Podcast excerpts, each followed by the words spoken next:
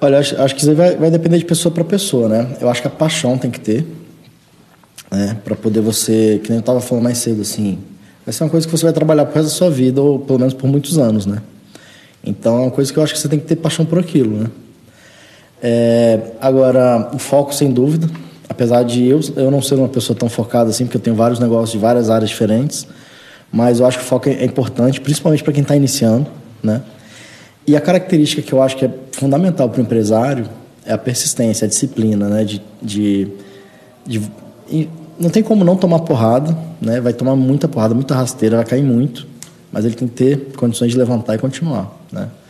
É, tem uma frase que eu acho interessante que é o, o, o faixa preta, a faixa branca que não desistiu, né? Então assim, porque muita gente desiste no caminho, né?